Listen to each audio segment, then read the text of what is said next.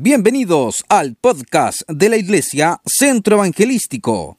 Aquí te compartiremos prédicas, reflexiones, conversaciones, testimonios y entrevistas. Un sonido de bendición para corazones hambrientos. Qué alegría estar reunidos este día viernes, aquí todos juntos como Casa Centro Evangelístico.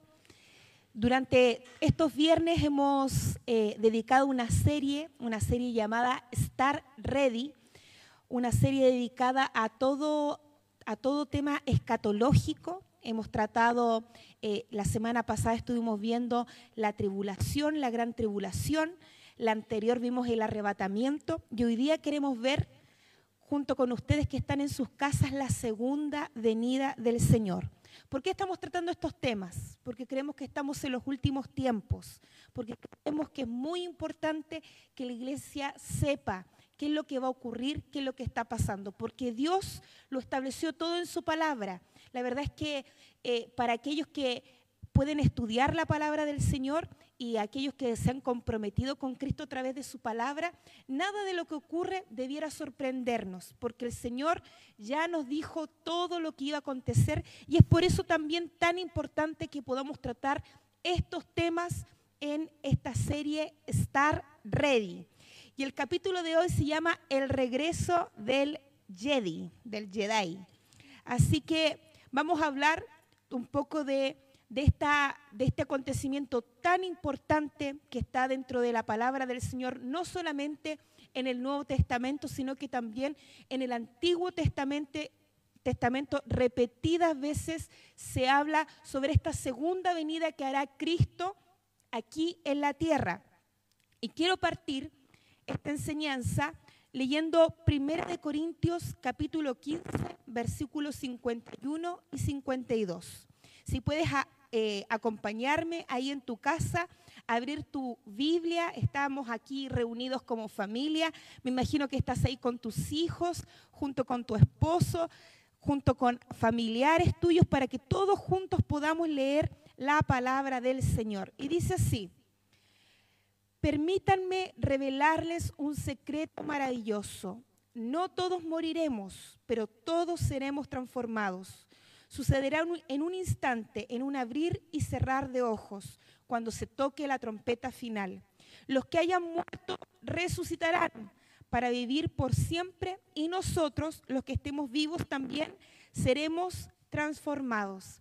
Y miren, es muy importante que no confundamos el arrebatamiento de la iglesia o el rapto con la segunda venida del Señor si bien la palabra en el Antiguo Testamento nos habla muchas veces de lo que será la segunda venida del Señor y cómo es que el Mesías vendrá por segunda vez a la tierra, en el Nuevo Testamento Pablo nos muestra que antes de que esto acontezca vendrá un suceso que tiene características similares, pero no es lo mismo, lo cual llamamos rapto o arrebatamiento. Y miren, Efesios 3:9, Pablo se refiere a sí mismo como fue elegido para explicarles a todos el misterioso plan de Dios, este plan que mantuvo oculto desde el comienzo. ¿Por qué? Porque en el Antiguo Testamento Dios nos muestra cosas sorprendentes que van a ocurrir, pero en el Nuevo Testamento, a través de Pablo, Dios también quita el velo de muchas cosas importantes que estaban por, suceder, pero que la iglesia necesitaba mayor entendimiento. Y esto mismo es lo que viene a hacer Pablo, a revelarnos cosas que antes estaban veladas para nuestros ojos, pero a través de la revelación que él también recibió del Señor, podemos hoy en día entender como iglesia. Entonces, hablamos de dos sucesos por separado. Uno es el arrebatamiento y otro es la segunda venida del Señor. Y mire, estos dos sucesos tienen diferencias y me quiero referir primeramente a estas diferencias, aquellas cosas que provocan que podamos diferenciar el uno del otro. Lo primero que debemos saber y que es muy importante que como iglesia todos conozcamos es que el arrebatamiento es inminente. Dice la palabra que va a ser en un abrir y cerrar de ojos. Dice también hay, hay pasajes dentro de la escritura donde encontramos que dice de que van a estar dos acostados en la cama, uno será llevado y el otro será dejado. También dice que estarán trabajando en un molino dos personas y que una será llevada y la otra será dejada. Será un acontecimiento que vendrá sin que lo esperemos, sin que nos demos cuenta de que va a venir en un abrir y en un cerrar de ojos. En cualquier momento puede ocurrir. No así la segunda venida del Señor. Porque la segunda venida del Señor está marcada por señales. Señales que nos muestran los tiempos en los que la venida del Señor va a ocurrir. De hecho, Jesús habla en Mateo 24 sobre todas las señales que deben cumplirse para que Él pueda volver a venir por segunda vez. Eso ya crea una gran diferencia entre el arrebatamiento y la segunda venida del Señor. Otra diferencia es que el arrebatamiento es un acto privado, va a ser privado ante el mundo. Va a estar el mundo funcionando eh, todo con normalidad, la gente se va a estar casando, van a estar la gente trabajando y de repente los cristianos verdaderos van a ser arrebatados. Y cuando eso ocurra, nadie va a ver nada, solamente desapareceremos. Y eso de alguna manera nos mostrará, la gente no sabrá lo que nos ocurrió. Algunos van a decir que nos raptaron los ovnis, otros van a decir que no sé, que, nos morimos en masa, que nos suicidamos en masa, que a lo mejor nos fuimos a una isla. Quizás qué cosas van a inventar para poder darle una explicación al desaparecimiento de los cristianos en la tierra. Pero la segunda venida del Señor será de forma pública. Primera de Tesalonicenses 4, 16, 17 dice, el Señor mismo vendrá de los cielos y los que hayan muerto en Cristo resucitarán primero. Luego nosotros, los que estamos vivos en ese momento, subiremos a reunirnos con los resucitados. Todos subiremos a las nubes y nos encontraremos con el Señor en el aire. Este es un versículo que nos muestra el arrebatamiento. Y Apocalipsis 1.7 dice, vienen las nubes ante los ojos de la humanidad entera. Marcos 13.26, la humanidad entera me verá venir en las nubes con gran poder y gloria. Hechos 1.11. Jesús volverá del cielo de la misma manera en que lo vieron irse. Eso quiere decir que cuando Jesús vuelva, eh, toda la gente, todas las naciones de la tierra le verán venir. No va a ser un acontecimiento privado como el arrebatamiento, sino que va a ser algo de forma pública. Toda la gente sabrá que es el Mesías, que viene a la tierra, que, que que Él cumplió aquello que dijo que iba a ser. Una tercera diferencia entre el arrebatamiento y la venida del Señor es que en el arrebatamiento los creyentes son los que subirán hacia las nubes. Y eh, en la venida del Señor es Jesús quien descenderá de las nubes, que no es lo mismo, no es lo mismo. En el arrebatamiento los cristianos ascenderán y se juntarán con Jesús en las nubes. En, la venida del Señor, Jesús descenderá desde las nubes. Cuarta diferencia, que es muy importante. El arrebatamiento traerá como consecuencia el tribunal de Cristo. Y esto es algo muy importante, porque cuando venga el rapto y la iglesia sea llevada con Jesús, en este acontecimiento que va a ser privado del que estábamos hablando, este acontecimiento que será como un abrir y un cerrar de ojos, eh, vamos a enfrentarnos ante el tribunal de Cristo.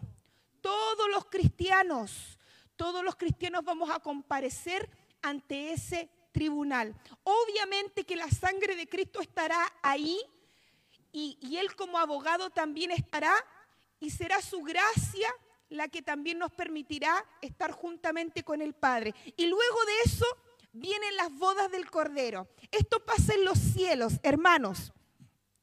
somos arrebatados por Jesús, eh, somos juzgados en el tribunal de Cristo y comienzan las bodas del Cordero. Y como decía nuestro hermano Diego la semana pasada, en ese tiempo hay un tiempo de tribulación y de gran tribulación dentro de la tierra. Mientras nosotros estamos en el tribunal de Cristo y en las bodas del Cordero, toda la tierra se encuentra en una desolación completa, en una maldad en la cual es sumergida completamente. Y la diferencia de este tribunal de Cristo, que, es que viene con el arrebatamiento, es que cuando venga el Señor en su segunda venida, Él también juzgará, pero juzgará a las naciones de la tierra. Y este juicio es llamado el gran juicio del gran trono blanco. Cristo vendrá a la tierra después de las bodas del Cordero y de que hayan pasado estos siete años de tribulación y gran tribulación, Él vendrá y juzgará en este gran juicio a todas las naciones de la tierra. Esta es una gran diferencia porque muchas veces no comprendemos este juicio que se hará a la iglesia y que por separado habrá otro juicio para las personas que no conocen al Señor. Y miren, una quinta diferencia es que en el arrebatamiento Jesús vendrá por su iglesia. En cambio, en la venida del Señor, Jesús viene con su iglesia. Cuando Jesús arrebata su iglesia, Jesús se lleva a su iglesia a los cielos, estamos con Él, está el, el tribunal de Cristo, pasamos las bodas del Cordero y luego cuando Jesús viene después de esos siete años, Jesús vuelve y se cumplen todas las señales establecidas, Él vuelve con su iglesia. Es la iglesia juntamente con Cristo las que juzgarán a las naciones. Zacarías 14, 5 dice, el Señor mi Dios vendrá junto con todos sus santos Colosenses 3:4. 3:4. Cuando Cristo sea revelado a todo el mundo, ustedes participarán de toda su gloria. Judas 1:14. Escuchen, el Señor viene con incontables millares de sus santos. Cuando Jesús vuelva, cuando venga en esta segunda venida, será principio de dolores para todos los que rechazaron el mensaje de salvación. No crea que será un tiempo bueno para la tierra, para las personas que vivan en ese tiempo dentro de la tierra. Será un tiempo de mucho dolor, un tiempo de mucha desolación. Sofonías, capítulo 1, versículo 7, dice así. Se acerca el imponente día del juicio del Señor. En ese día buscaré con linternas en los rincones más oscuros para castigar a quienes descansen cómodos con sus pecados. Ese terrible día está cerca. Viene deprisa un día de llanto amargo. Será un día cuando el Señor derramará su ira, un día de terrible aflicción y angustia, un día de ruina y desolación, un día de oscuridad y penumbra. Por haber pecado contra el Señor, los haré andar a tientas como el ciego. Toda la tierra será devorada por el fuego de su celo. Él dará un final aterrador a toda la gente de la tierra. Hermanos, la venida del Señor será un acontecimiento que estremecerá la tierra. La estremecerá. Y sabe que, que nosotros como hijos de Dios no debiéramos asustarnos con la venida del Señor. No debiera ser algo que a nosotros nos impactara, porque en primer lugar, en primer lugar, los cristianos verdaderos no van a estar en la tierra para el momento de la segunda venida del Señor. Los cristianos verdaderos nos vamos con el Señor en el tiempo del rapto. Por ende, todos aquellos cristianos que están temerosos, que están asustados por el tiempo de la tribulación y de la gran tribulación, es simplemente porque desconocen estas verdades bíblicas que Dios ya estableció. Un cristiano verdadero no debiera estar preocupado por la marca de la bestia o que no te marquen con la marca de la bestia, porque ese tiempo escatológico en el que recibirás una marca, sea como sea, ya sea en la frente, ya sea un chip, ya sea en la mano, sea el tipo de marca que sea, no está estipulada para los cristianos verdaderos que se van con, en el rapto. Y Dios así lo ha establecido. Ahora, yo quiero que tú sepas que los cristianos eh, del actual tiempo no es el único interés de Dios en esta tierra. De repente pensamos que todo esto se trata de, los cristianos y de lo que el Señor va a hacer y del rapto y de las consecuencias que vienen después, pero no. Miren, eh, el pueblo de Israel es un pueblo de agricultores.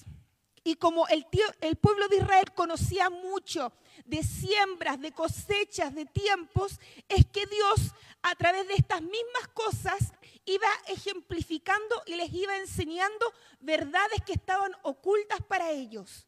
Y muchas de las profecías que nosotros tenemos para los últimos tiempos están dadas en forma eh, eh, que se hace de alguna manera una analogía, con, con, cosas que pasaban los judíos de ese tiempo.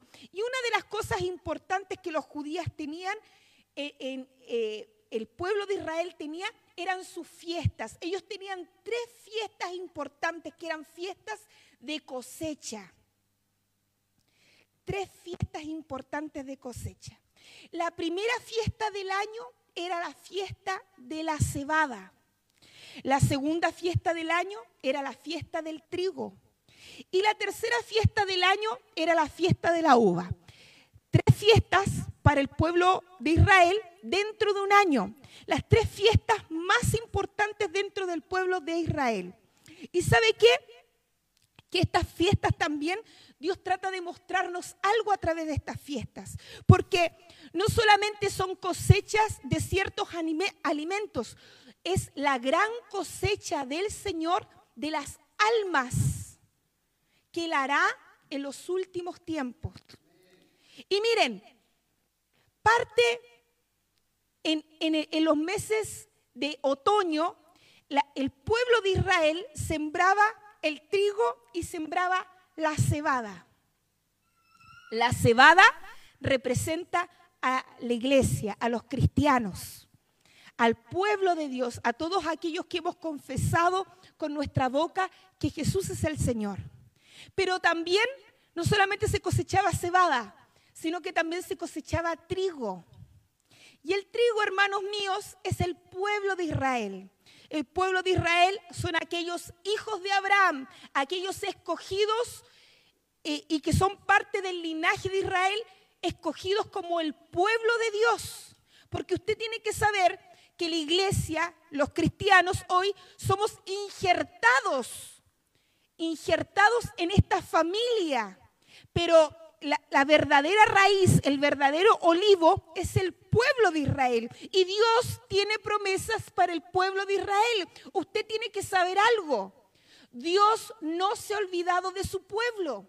Y cuando Dios ha pensado en salvar a su iglesia, también ha pensado en cuál será su plan para salvar al pueblo de Israel.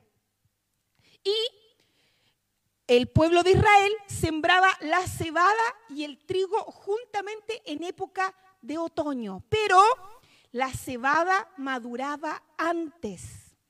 La cebada maduraba un mes antes que el trigo.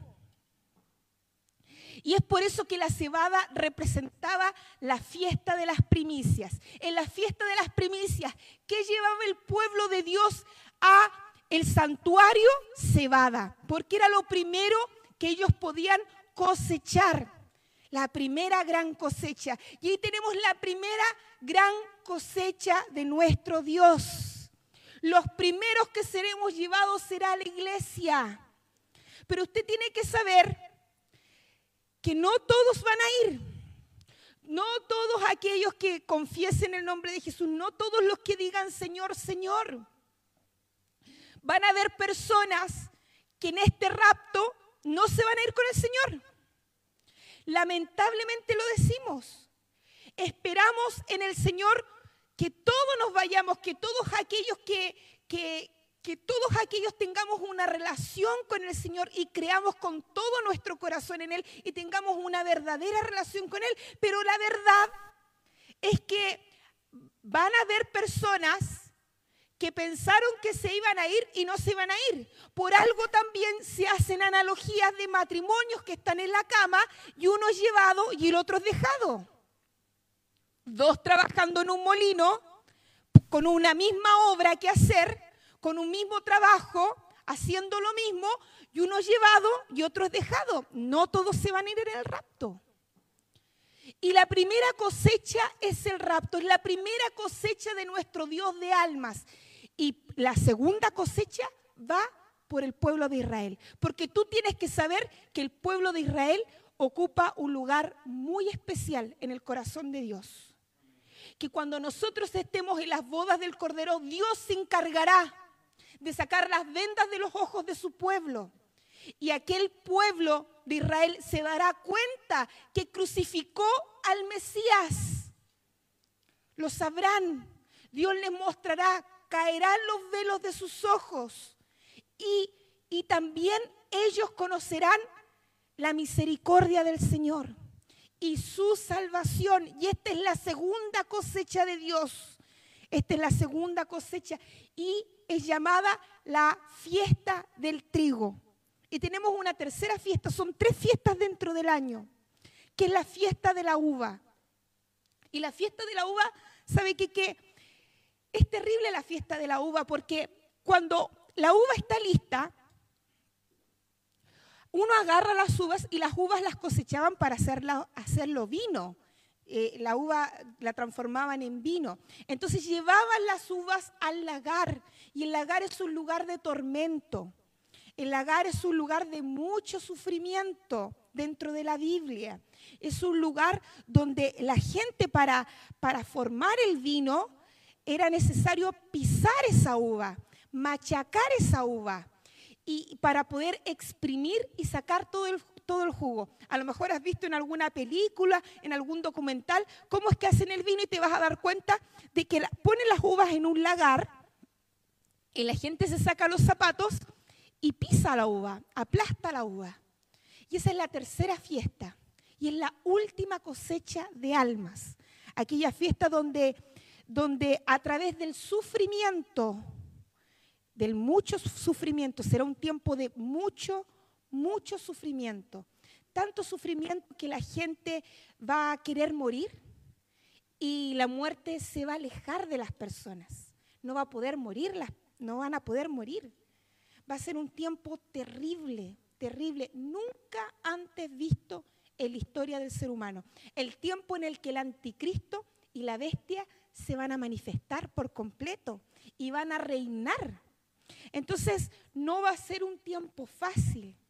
Y esa tercera cosecha se dará en ese tiempo, eh, la cosecha de la uva. ¿Por qué te digo todo esto?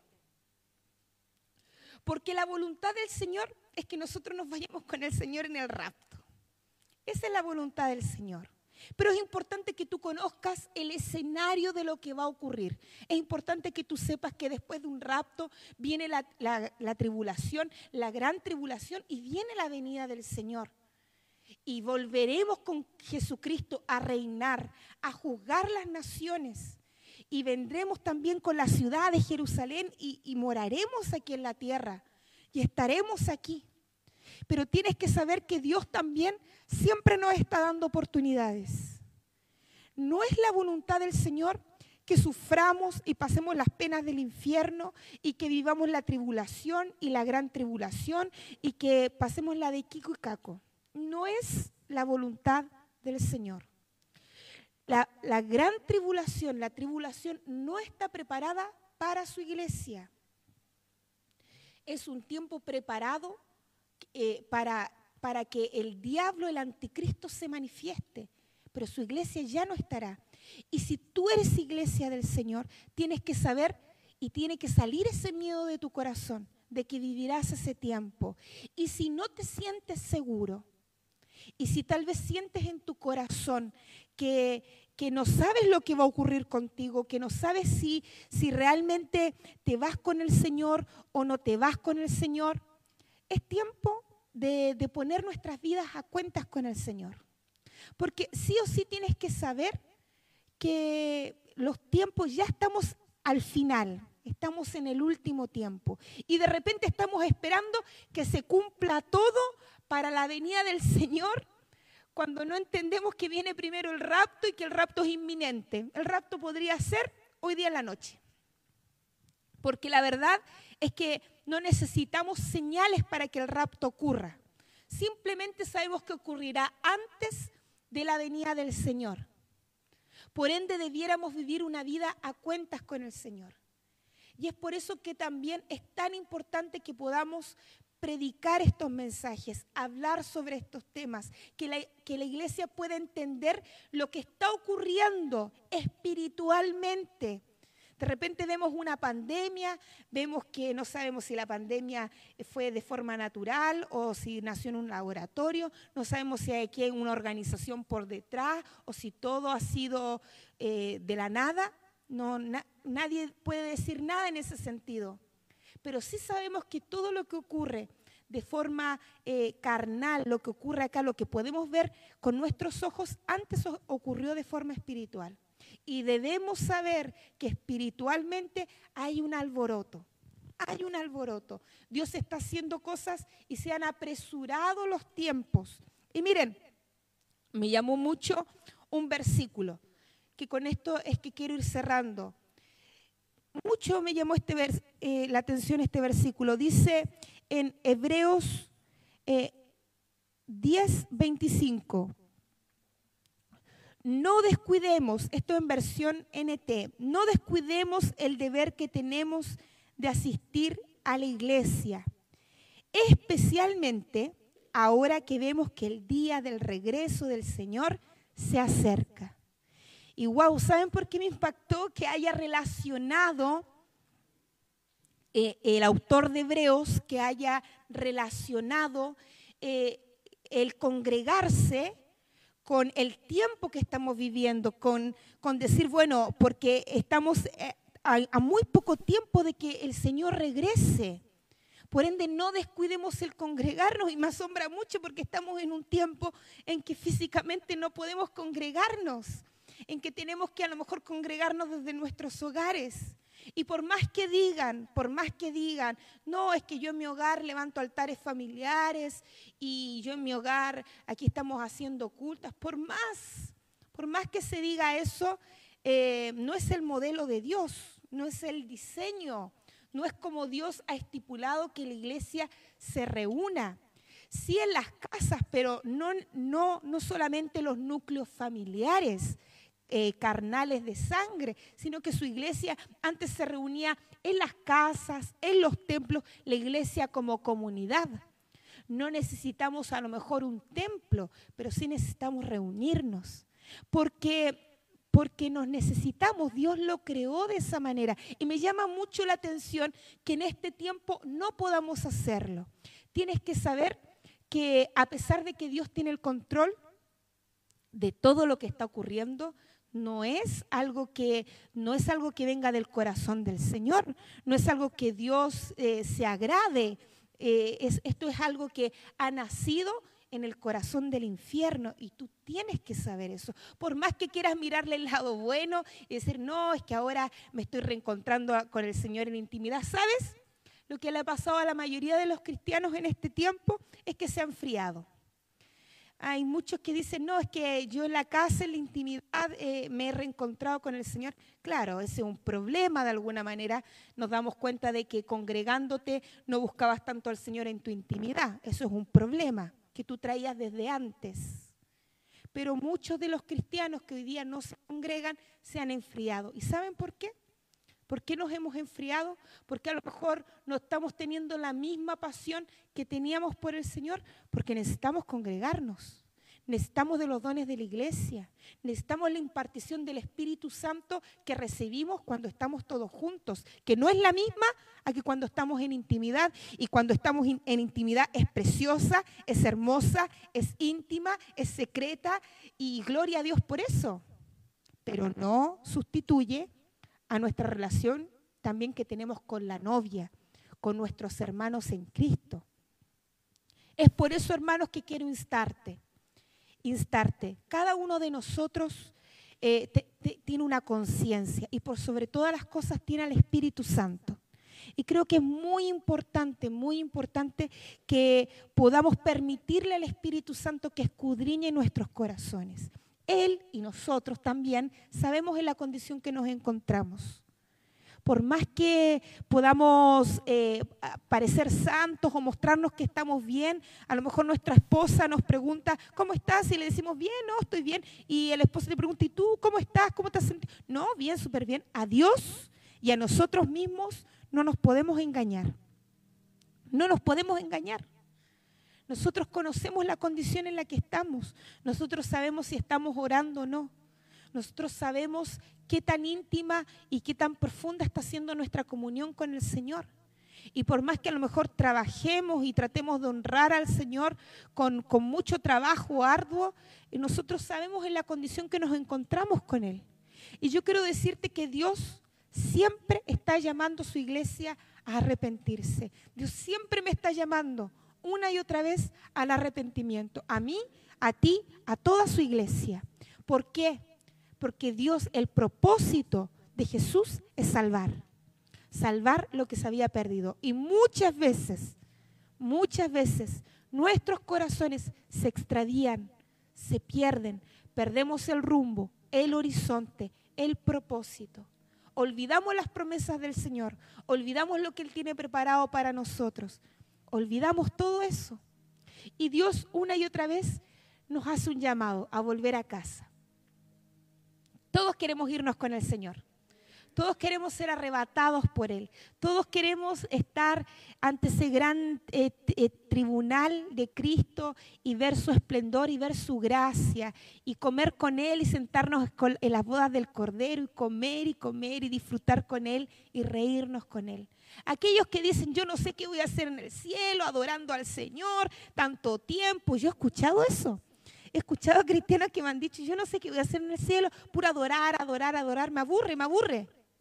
Y yo digo, wow, qué increíble. Debemos examinarnos, examinarnos. ¿Qué es lo que hay en nuestro corazón? Si nuestro corazón no está el deleite, ni la delicia de adorarle, ni de estar con Él, algo está pasando. Pueden ser que haya ataduras en tu vida. Puede ser que el diablo haya venido eh, sutilmente a poner ataduras y ya quizás no estás orando, ya quizás no estás leyendo la palabra, ya quizás no estás teniendo comunión con el Señor y pasan los días, pasan las semanas y comienzan a pasar los meses y no te das ni cuenta y ya ni siquiera sabes si eres cristiano o no.